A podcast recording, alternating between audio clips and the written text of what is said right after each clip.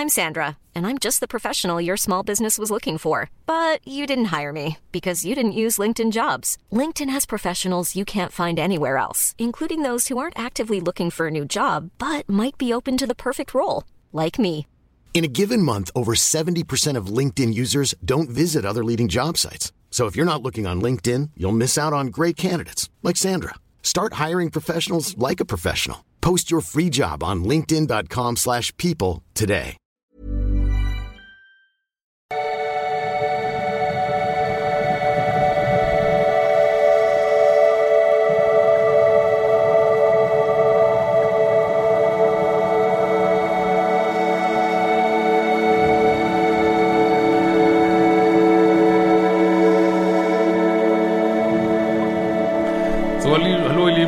Christian Schemmer, Psychologe, Paartherapeut, bla bla bla bla bla, Coach und so weiter. Ähm, genau, diesmal wieder rund um das ein oder andere Thema, vor allen Dingen Dating-Beziehung und Liebe, aber auch das ein oder andere mehr. Äh, unsere Adventskalender sind online, äh, Adventsmeditieren mit mir live ist online und ansonsten kann ich immer mal wieder verweisen auf meine Hauptmodule.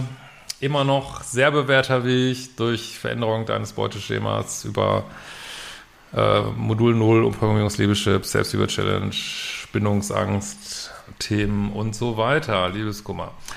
Genau. Ähm, ja, das ist jetzt so ein Update zu einem Twitch-Video. Äh, Toxische Eltern 2,0 von der, von der äh, Marikewska. Ähm, ist wieder die russische Community hier aktiv irgendwie.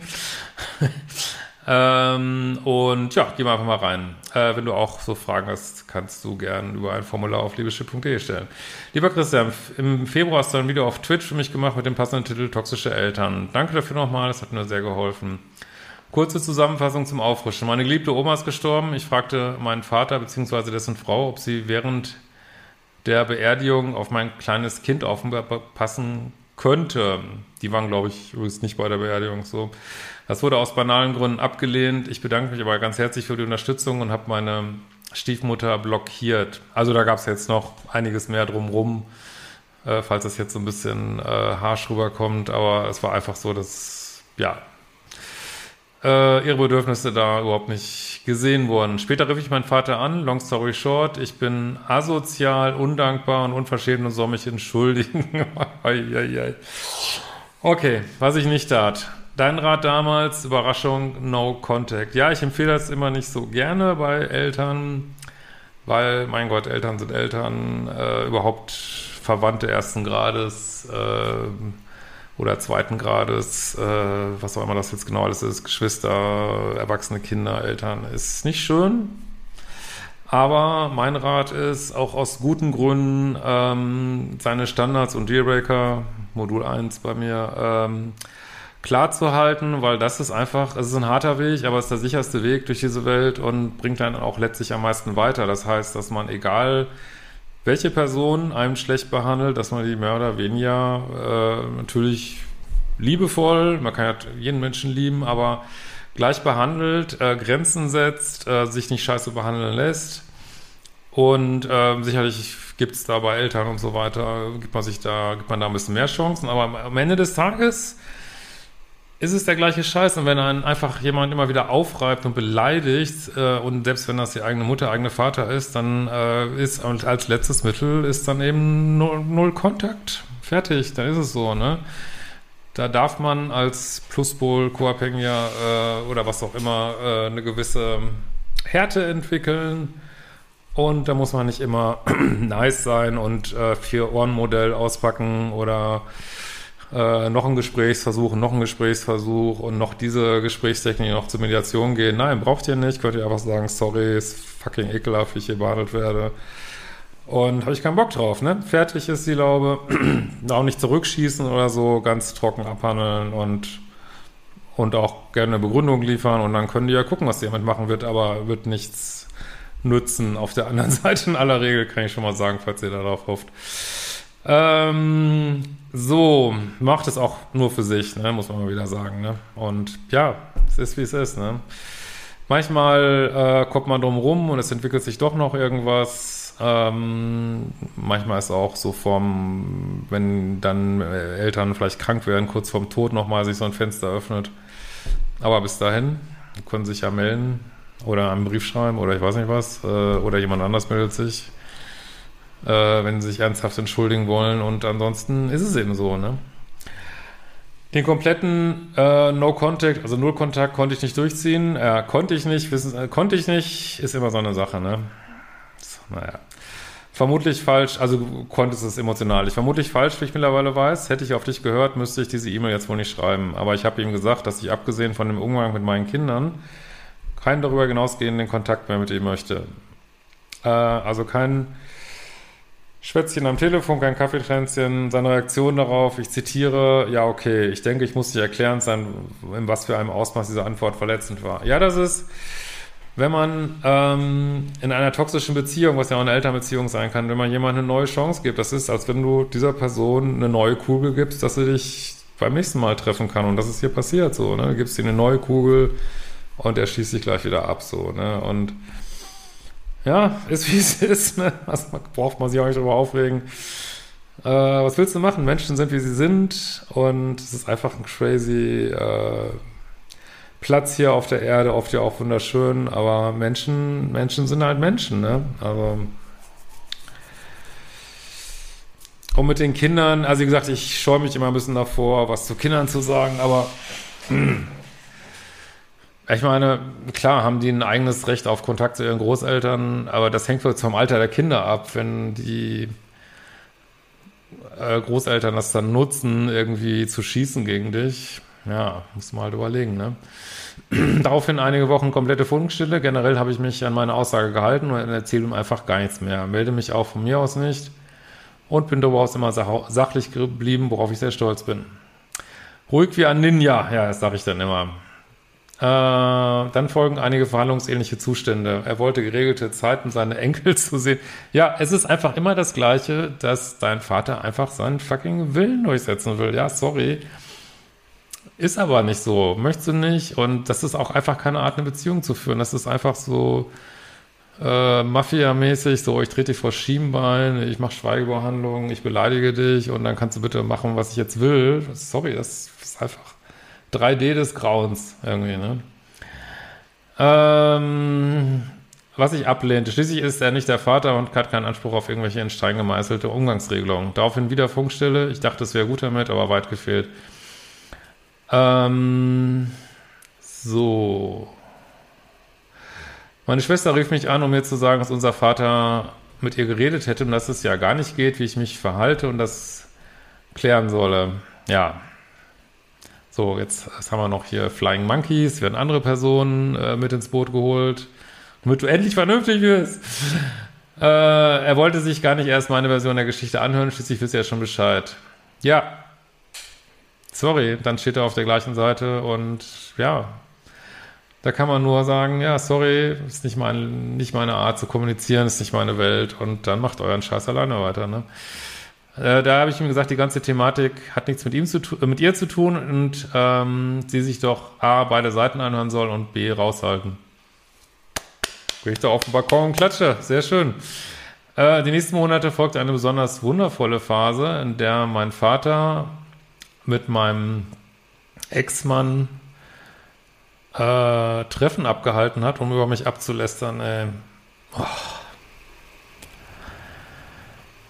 Also bleibt ja aber auch nicht viel erspart, ne? Ob jetzt bewusst schlecht in der Gegenwart meiner Kinder über mich geredet haben oder dachten, das würde ich hören, weiß ich nicht. Fakt ist, sie haben es gehört und zu Hause erzählt. Generell hatte ich und habe ich das Gefühl, dass mein Vater versucht, mich auf allen Ebenen anzutriggern, damit ich ausraste. Ja, es äh, hatte ich ja schon im letzten Video gesagt, es geht einfach immer nur, fürs Ego geht's immer nur um Gewinnen, Verlieren, Reaktionen kriegen. Also sobald man da nicht mehr mitspielt, und das ist ja auch Null Kontakt, da nicht mehr mitspielen, äh, läuft das komplett ins Leere. Sobald man sagt, ey, du kannst mich so viel beleidigen, wie du willst, es interessiert mich einfach fucking nicht und ich gehe weiter und mach, was du willst, äh, dann läuft das komplett ins Leere, ne? Ähm, doch dennoch habe ich all diese kleinen Provokationen ohne Reaktion zur Kenntnis genommen. Frei nach dem Motto, don't feed the troll. Ja, sehr gut. Was haben wir noch? Äh, ja, dann zu einem Geburtstag hat sich Opa nicht gemeldet. Generell möchte er immer nur was mit meinem Kind machen, mit einem Kind machen, lässt das andere Kind links liegen. Ja gut, das ist auch wieder Spalten, ist auch so eine toxische Strategie. Äh, ein Kind ist das Gute, ein Kind ist das Böse. Ja, sorry, das ist so, so toxisch, ey. Ähm,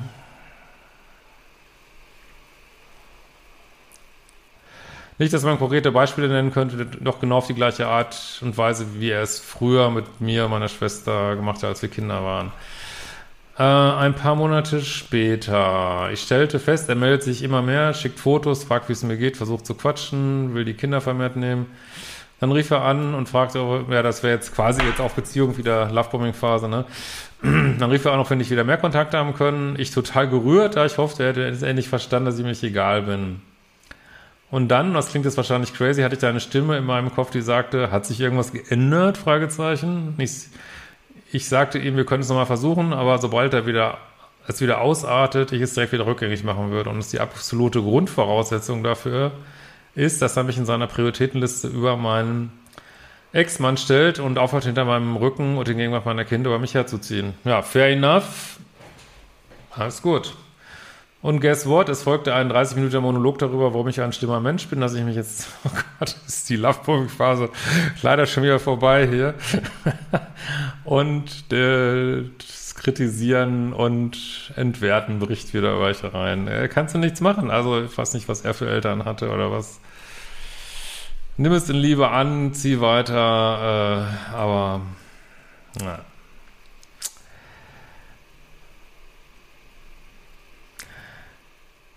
Äh, so, außerdem ruiniere ich ja das Leben meinem Kind, kapsel sie von der Familie ab, bla bla bla. Ja gut, das ist seine Wahrheit, ne? Würde ich auch, das bringt alle nichts. Ja.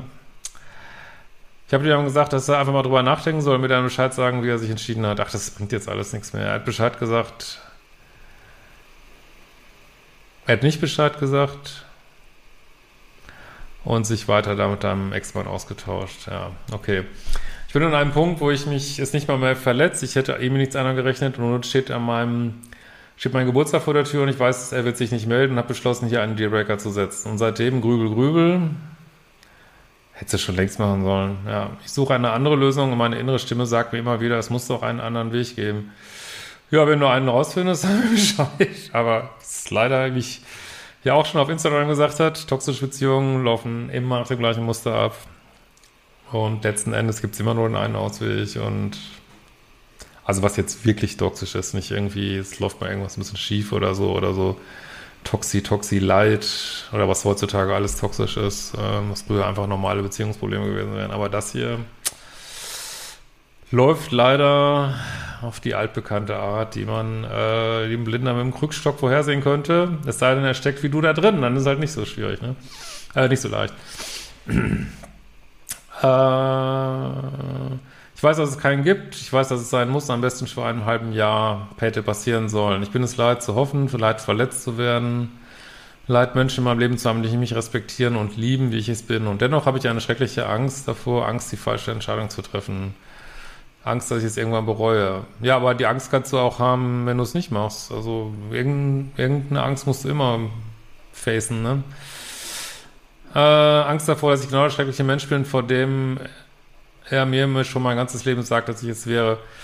Ja, dann, und selbst wenn du es wärst, das, äh, das ist ja das Gute an Standards und Dealbreaker, die sind neutral. Also, selbst wenn er jetzt denkt oder die ganze Welt denkt, dass du ein schlimmer Mensch bist, äh, du sagst einfach, sorry, das sind meine Grenzen. Und du hast ja jetzt niemandem was, äh, ich meine, wo hast du jetzt irgendwas getan hier? Wissen wir nicht, sicherlich, keiner ist ein Engel immer, aber aber selbst das, selbst wenn da jetzt irgendwas vorzuwerfen wäre und du sagst, sorry, äh, mein Leben, meine Regeln, fertig. Meiner Ansicht nach ist das alternativlos.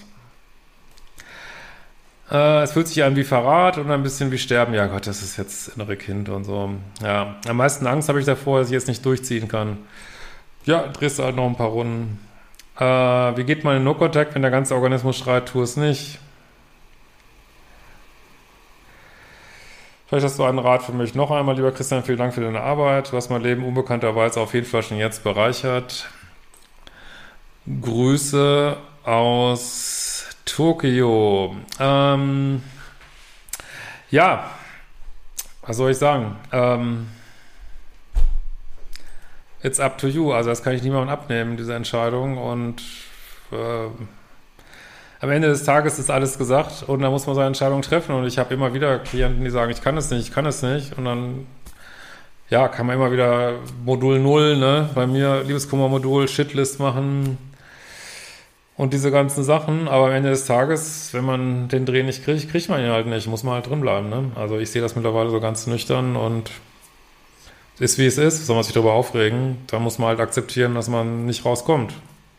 Ne, kann man natürlich äh, auch noch sonst wie Beratung in Anspruch nehmen und ich weiß nicht was, äh, oder Therapie oder keine Ahnung, äh, wenn das notwendig sein sollte. Und äh, aber am Ende des Tages bleibt es das Gleiche, dass du irgendwann die Entscheidung treffen musst. Das bringt alles nichts. Also also das ist, äh, wir waren gestern im Hochseilgarten und entweder du gehst dann in irgendein Element rein oder du lässt es, ne? Entweder du gehst da irgendwo hoch oder du lässt es und da gibt es auch keinen auf einer höheren Ebene kein falsch oder richtig, sondern das ist eine Abwägung. Ne? Also das ist ja auch, man, äh, es gibt ja so leichte Elemente im Hochseilgarten und schwer und alle sind eigentlich gleich sicher. Ne? Also jetzt rein vom Kopf her könnte man auch die schwersten gehen. Fällt man halt in die Sicherung, was soll's. Und man macht es aber trotzdem nicht, weil es einem einfach zu viel ist. Und ja, da muss man damit leben, dass man das halt, äh, ich meine, ich bin da jetzt auch nicht die Schwerste gegangen so.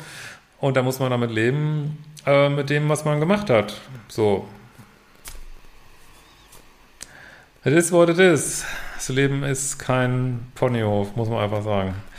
Wäre auch ein schöner Beutel. Ach so, ap apropos, apropos Beutel, haben wir immer noch hier diese wunderschönen Beutel. Ne? Haben wir noch einige. Und noch zwei andere, andere Sprüche.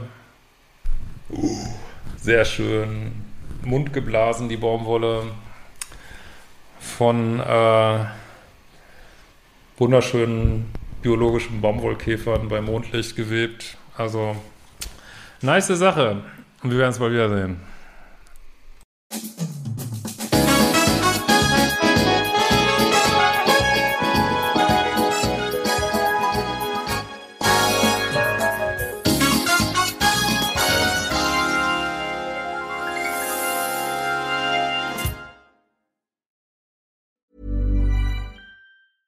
Even when we're on a budget, we still deserve nice things.